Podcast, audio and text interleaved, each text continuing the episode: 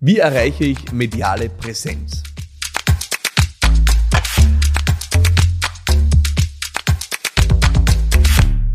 Ja, wie erreiche ich mediale Präsenz? Genau darum geht es in dieser Ausgabe von Business Gladiators Unplugged. Es könnte übrigens auch um deine Frage gehen. philippmarathoner.com slash podcast. Das ist das Tor zu deiner Frage hier in diesem Podcast. Wenn du Lust hast, schick mir deine Frage und vielleicht geht es in der nächsten Folge schon genau darum. Diese Folge geht es um die Frage, wie erreiche ich eigentlich mediale Präsenz? Ein Wunsch, der viele Unternehmerinnen und Unternehmer, gerade diejenigen, die neu starten, bewegt und begleitet. Viele vermuten, hinter medialem Ruhm und medialer Öffentlichkeit liegt vielleicht auch ja, das große Geld, äh, die große Nachfrage begraben. Und ich muss dir gleich eines vorweg sagen, das muss nicht immer so sein.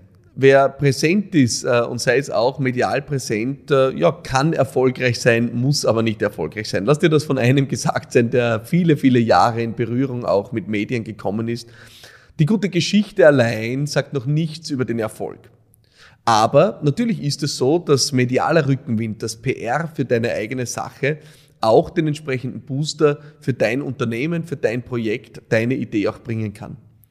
Ich habe das selbst in meinen unternehmerischen Anfängen ja durchaus versucht zu nutzen. Als ich mein erstes Unternehmen gegründet habe, Campaigning Büro, die erste Campaigning Agentur, die es gab, habe ich versucht, alle Register zu ziehen, um dafür auch mediale Aufmerksamkeit zu bekommen. Und ich habe eines festgestellt, einen Eindruck gemacht, der sich über die Jahre nicht verändert hat. Einfach ist es nicht. Wirkungsvoll für das Bilden deiner eigenen Reputation durchaus. Wir leben nach wie vor in einer Gesellschaft, die trotz sozialer Medien nach wie vor davon lebt, dass etwas oder jemand, der in der Zeitung steht, jemand, über den berichtet wird, noch glaubwürdiger wahrgenommen wird als andere. Es ist sogar verhaltensökonomisch erforscht, das Prinzip der Autorität. Wir glauben einfach Menschen mehr, die ja als Expertinnen und Experten auch medial zitiert werden. Das heißt, gerade wenn du in einer Schiene unterwegs bist, wo es um stark um Glaubwürdigkeit geht, um Zutrauen, um Vertrauen, kann dir Medienarbeit natürlich den entsprechenden Booster bringen. Medienarbeit ist aber kein Selbstzweck. Wer es nur tut, um berühmt zu werden, wird zunächst erstens wenig erfolgreich sein und wird vor allem dann auch wenig Wirkung daraus spüren. Das heißt, überleg dir zunächst sehr gut, wofür du diese mediale Präsenz einsetzen möchtest, wie du sie nutzen möchtest, was sie am Ende für dich bringen soll. Und danach habe ich für dich drei mögliche Strategien, um medial voranzukommen oder vorzukommen, wie man so schön sagt. Die erste Strategie ist die Push-Strategie. Aus meiner Sicht mit Sicherheit die schwierigste Strategie. Es ist die Strategie, wo du für Medien eine Geschichte aufbieten musst, die für Medien interessant ist. Und glaub mir eines, Journalistinnen und Journalisten haben dabei keine leichte Aufgabe.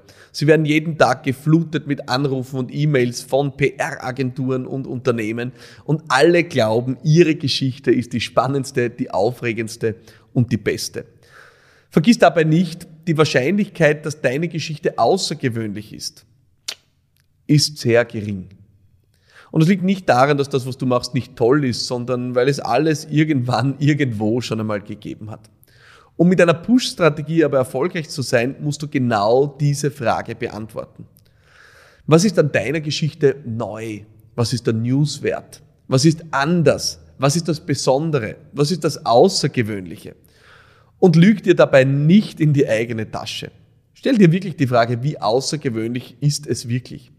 Weil eines ist klar, Medien berichten über das Außergewöhnliche. Das ist der Grund, warum Medien jeden Tag gefüllt sind äh, mit Mord und Totschlag. Es ist das Außergewöhnliche, Gott sei Dank. Es wird nicht berichtet, heute ist nichts passiert. Heute ist nichts passiert, ist der Normalzustand, über den wird nicht berichtet.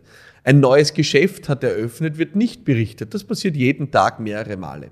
Also überleg dir sehr gut, was ist das Außergewöhnliche und vor allem, was ist die einzigartige Geschichte, die du erzählen kannst. Denk dabei nicht an den Mehrwert für dich, sondern denk daran, was der Mehrwert für die Menschen ist, die diese Geschichte am Ende lesen sollen. Wie kann deine Geschichte einen Beitrag leisten, dass der Journalist, die Journalistin am Ende einen Erfolg hat? Wie kann deine Geschichte zum Erfüllungsgehilfen werden für ein Medium, um ja auch vielleicht neue Leserinnen und Leser zu gewinnen oder positive Feedbacks von Leserinnen und Lesern zu gewinnen?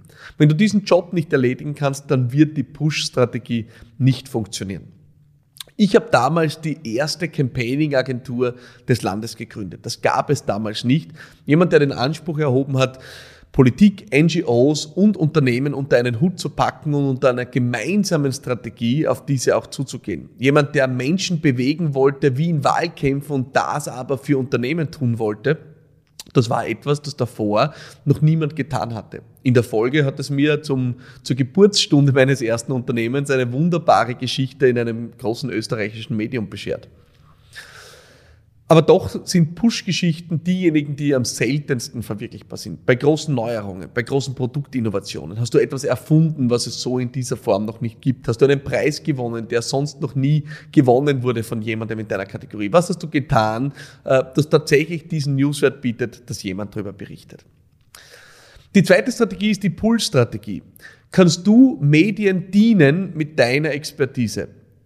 Medien denken in vielen Bereichen in Schubladen. Medien haben ihre Redaktionskonferenz, planen eine Geschichte über irgendein Thema und stellen sich dann die Frage, mit welchen Expertenstimmen, mit welchen sogenannten O-Tönen kann diese Geschichte angereichert werden. Und dann wird gefragt, wer ist Experte in diesem und jenem Bereich und kann hier was beitragen. Das heißt, wenn es dir gelingt, mit deiner Expertise eine dieser Schubladen auszufüllen um nutzenstiftend für Medien bereitzustehen, als Kommentatorin, als Kommentator, dann hast du die Chance, im Rahmen einer Pool-Strategie auch mediale Präsenz zu erlangen. Immer wieder werden zum Beispiel Umfragen gestartet in bestimmten Branchen.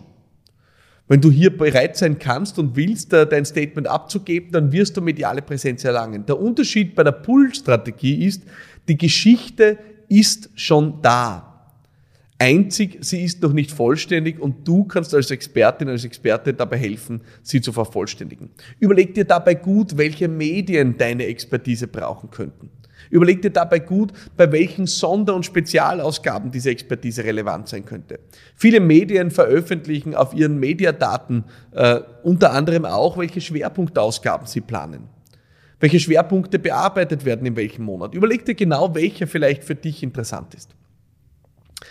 Die dritte Strategie ist gerade für diejenigen, die neu beginnen in der Medienarbeit, eine sehr, naja, ähm, rasch und gut realisierbare, wenn man denn den richtigen Hebel findet. Die dritte Strategie nenne ich die Trittbrettfahrerstrategie. Das ist dann der Fall, wenn du selbst nicht das Gewicht in die Waagschale bringst, um medial präsent zu sein, dass du dann einen Weg finden musst, im Lichte einer anderen Person, im Lichte einer anderen Sache zu glänzen. Da gibt, dafür gibt es viele Wege. Es kann zum Beispiel sein, dass du dich entscheidest, an einem Wettbewerb teilzunehmen. Und wenn du diesen Wettbewerb gewinnst, dann wirst du von der medialen Aufmerksamkeit für diesen Wettbewerb auch selbst profitieren. Das heißt, du nutzt ein Format, um selbst Aufmerksamkeit zu bekommen. Ich habe das selber an die Spitze getrieben, als ich mein erstes Unternehmen gegründet habe und niemand über mich berichten wollte. Äh, ich habe mir dann selbst eine Konferenz organisiert, eine Konferenz, wo ich mich selbst zum Speaker ernannt habe. Ich glaube nicht, dass die Konferenz irgendjemand besucht hätte, aber ich habe mich darum bemüht, damals einen sehr prominenten, bekannten Speaker aus den USA zu gewinnen, den damaligen, ja, damaligen Kampagnen- und Digitalstrategen der Obama-Kampagne. Er ist aus den USA angereist und hat meine Konferenz bereichert äh, und natürlich haben sich für ihn alle interessiert und ich habe äh, auch Medien angeboten, Interviews mit dieser Person zu machen, habe aber darauf bestanden, dass äh, nachdem es mein Gast war und ich den Zugang auch zu dieser Person auch regeln konnte, dass diese Interviews immer im Doppelpack auch mit mir stattzufinden hatten.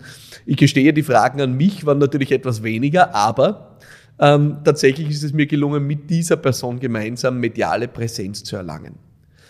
Egal welche Strategie du wählst, ob es die Push-Strategie ist, die Pull-Strategie oder auch die Trittbrett-Strategie, in jedem Fall musst du immer verstehen, dein Sendungsbewusstsein alleine ist zu wenig, um mediale Präsenz zu erlangen. Dass du den Nutzen stiften musst, der in beide Seiten wirken muss, nämlich gegenüber den Leserinnen und Lesern des jeweiligen Mediums oder der jeweiligen Konsumentinnen und Konsumenten des jeweiligen Mediums auf der einen Seite und gegenüber dem Journalisten und der Journalistin auf der anderen Seite, das steht völlig außer Frage. Und wie bei allem gilt auch in der Medienarbeit, probieren ist alles. Vielleicht beginnst du nicht damit, dich morgen für eine Coverstory bei Forbes zu bewerben. Beginn damit, dich bei kleinen Nischenmedien für Geschichten anzutragen. Beginn damit, dich bei regionalen Medien für Geschichten auch ins Spiel zu bringen. Übung macht den Meister, das gilt auch hier. Und äh, ja, fang klein an, äh, üb dich nach oben. Äh, es ist wie beim Speaking, wo der Spruch gilt, Bühne schafft Bühne. So gilt auch im Mediengeschäft, jede Geschichte produziert oft eine Folgegeschichte. Das heißt, die ersten sind die schwierigsten. Fang klein an, probier's aus und ja, teste die Wirkung, ob es auch den Nutzen stiftet, den du dir für dein Business erwartest. Das sind meine Tipps für deine mediale Präsenz. Ich freue mich sehr, wenn du Nutzen davon trägst und noch mehr, wenn du nächste Woche wieder einschaltest bei Business Gladiators Unplugged hier oder auf allen anderen Plattformen wie Spotify, iTunes oder Apple Music. Egal wo du diesen Podcast hörst, abonnieren jetzt und ich freue mich auf nächste Woche. Bis bald.